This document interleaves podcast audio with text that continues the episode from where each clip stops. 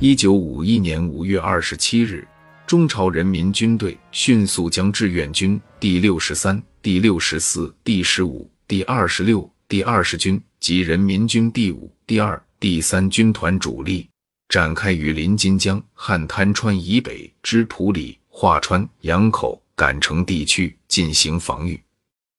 防守部队有重点的配备兵力。以火力封锁敌主要进攻方向的公路、铁路，并机动灵活的出击，积极打击敌人。二十八至三十日，第六十五军对进攻连川之美军第一军实施反击，歼其一部；第二十军对进占华川地区之美军第九军实施反击，歼其一部及华川地区防御战斗。六月一日。志愿军第四十七、第四十二、第二十、第二十七军于新木、宜川、鸡雄山、黑云土岭一线构成纵深防线。至十日，中朝人民军队将联合国军阻于三八线附近之汶山、高浪普里、铁原、金化、杨口、明波里一线。第五次战役遂告结束。战役结果，此役。中朝人民军队取得了胜利，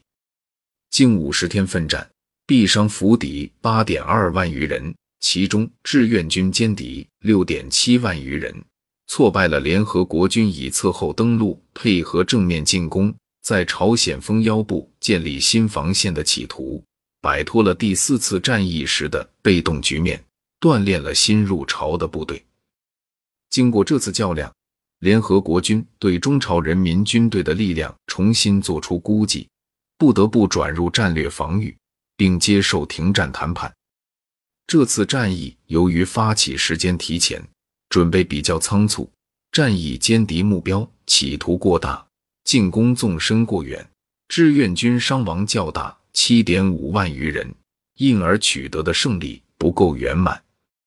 经过七个多月的军事较量。